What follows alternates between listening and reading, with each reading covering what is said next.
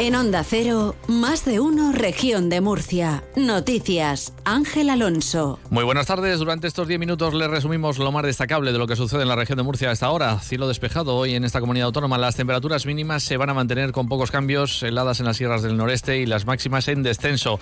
Para esta jornada se esperan 20 de máxima en Cartagena, 16 en Caravaca, 19 en Lorca, 14 en Yecla y 20 de máxima en la ciudad de Murcia. La Agencia Estatal de Meteorología, hablando del tiempo, ha emitido para este sábado un boletín nivel amarillo por fenómenos costeros para las comarcas del campo de Cartagena y Mazarrón, Valle del Guadalentín, Lorca y Águilas. En concreto, el aviso prevé vientos de sureste de 50 a 60 kilómetros por hora, fuerza 7 y olas de 2 a 3 metros por la tarde. La alerta se extenderá hasta las 4 de la madrugada del domingo. El caso Coldo salpica al actual presidente de Correos, el murciano Pedro Saura. El juez instructor señala que se han obtenido indicios de que Joseba, el hermano de Coldo, iba a ser enchufado en Correos. Joseba sería conocedor del nombramiento del nuevo presidente de Correos, Pedro Saura, antes de que se hiciese oficial, ya que ha afirmado que esta persona es amigo suyo, añade el magistrado instructor.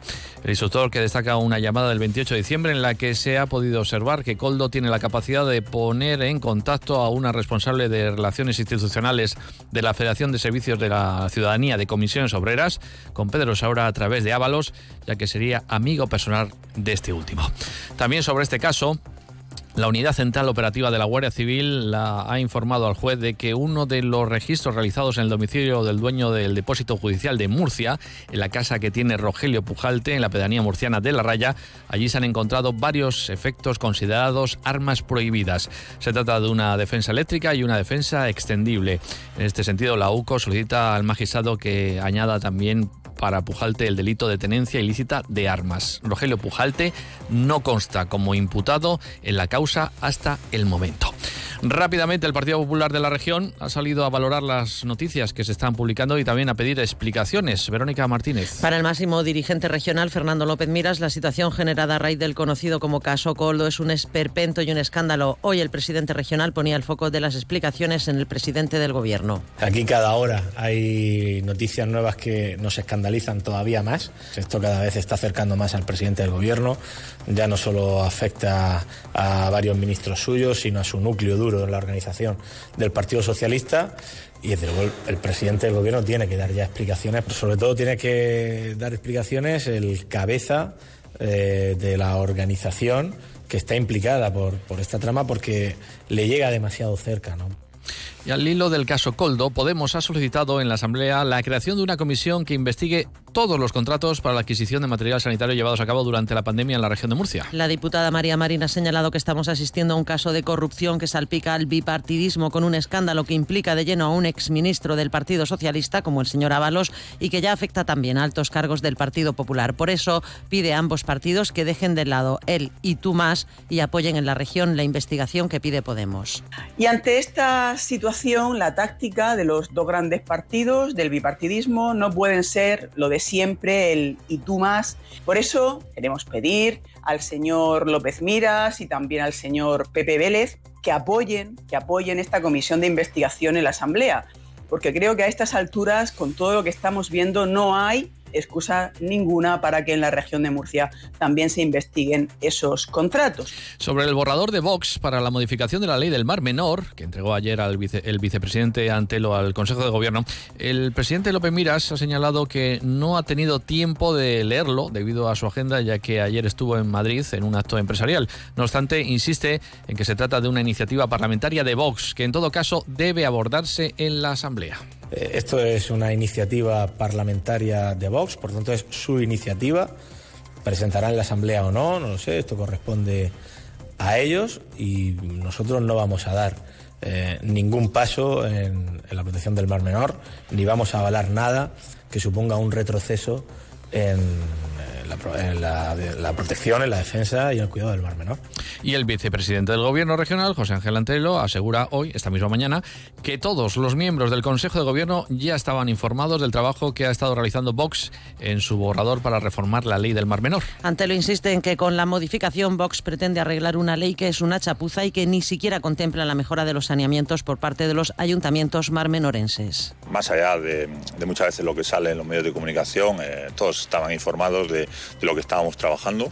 Eh, creo sinceramente que se ha hecho un grandísimo trabajo, nos ha llevado tiempo porque la técnica eh, jurídica que se ha utilizado, pues la verdad es de, un gran valor añadido y que pone de manifiesto y que arregla lo que es una chapuza de ley eh, a todas luces y que sobre todo va en el camino correcto de mejorarlo. Evidentemente el Partido Popular, pues como socio de gobierno, está estudiando el borrador y cualquier aportación que quiera hacer, pues, por supuesto que es bienvenida. La una y 55 minutos de la tarde. Hemos conocido que el puerto de Cartagena ha estado a punto de ser el escenario de una tragedia medioambiental. Un barco que transportaba 150.000 toneladas de crudo estuvo a punto de chocar contra el puerto ante la dejadez de la tripulación y sobre todo la del capitán del navío. Gracias a la pericia del práctico del puerto se salvó la situación. Los detalles los tiene Paco Rivas desde Onda Cero Cartagena. El capitán marítimo de Cartagena, Oscar Villar, relataba que el mercante llegó a la zona de practicaje con una velocidad de casi 11 nudos frente a la mínima exigible de 6. De inmediato el práctico del puerto, con riesgo para su vida, escaló hasta la cubierta donde nadie le recibió y llegó al puente donde encontró al capitán y sus oficiales relajados frente a la posible catástrofe que se avecinaba. A gritos, el práctico tomó el mando y con ayuda de remolcadores a proa y popa y soltando anclas con el peligro del chispazo de sus cadenas, logró frenar el petrolero a pocos metros del límite de la punta de Podaderas. Podría haber sido para el puerto de Cartagena un desastre incluso mayor que el incendio de la refinería de Escombreras de 1969, aseguraba el capitán marítimo. El caso es que el barco se proyectaba a una velocidad tremenda sobre la podadera y si hubiera tocado hubiera reventado al menos un tanque, los unos de estribor o babor y hubiera, el cálculo que yo he hecho hubiera podido vertir unas 10.000 toneladas de crudo pesado. Yo después del incendio de Escombreras, que hace ya muchos años, mm. hubiera sido lo peor, porque fijaros que eso para limpiarlo hubiera sido un vertido de esta índole en otros sitios del mundo, pues supone parar el tráfico, iniciar procedimientos de limpieza con, con artes de superficie, haber movilizado un montón de medios y, sin duda todo eso se evitó.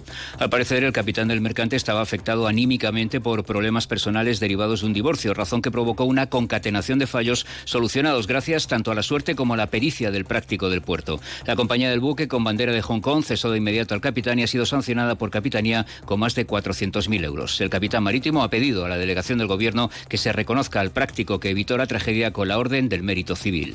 Mientras tanto, cuatro personas han sido detenidas en el marco de una investigación por inducción a la prostitución y agresión sexual sobre dos menores de 13 y 15 años de edad. Los hechos tuvieron lugar el pasado 8 de febrero cuando dos menores de edad conocieron a dos mujeres en el barrio de San Andrés de la ciudad de Murcia, quienes les propusieron y convencieron para ir hasta el municipio de Cejín y mantener relaciones sexuales con hombres a cambio de dinero. Las menores dijeron que sí a la propuesta y se fueron hasta Cejín. Un portavoz de la policía explica lo que ocurrió.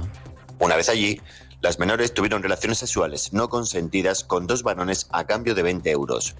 Una vez volvieron a Murcia, sobrepasadas por lo ocurrido, interpusieron denuncia en la comisaría de Molina de Segura de la Policía Nacional, ciudad donde residen, lo que motivó el inicio de una investigación por parte de los agentes que permitió identificar a todos los responsables. Los dos varones que tuvieron relaciones sexuales con las menores, una vez identificados y localizados, fueron detenidos por los agentes de la Guardia Civil de Caravaca mientras que las mujeres que indujeron a las menores a prostituirse fueron localizadas y detenidas en Murcia.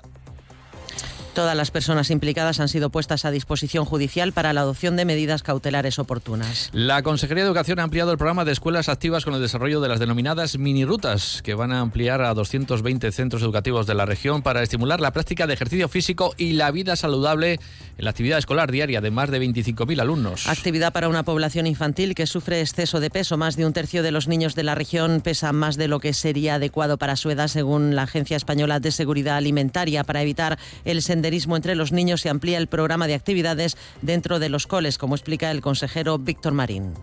Son 220 minirutas que se van a crear dentro de los centros educativos para también propiciar que aproximadamente unos 25.000 alumnos que van a participar en ellas puedan eh, bueno, pues, eh, aprender a través del movimiento. Eh, y no solamente contenidos de educación física, contenidos de matemáticas, de inglés, de cualquier área que se trabaja en los colegios. Y la Consejería de Fomento ha adjudicado la redacción del Plan Metropolitano de Murcia y su área de influencia la empresa TRN por un importe de 72.000 euros. El plazo de redacción del plan es de 14 meses y es necesaria una colaboración entre las administraciones públicas y las empresas de servicios urbanos, metropolitanos y los interurbanos.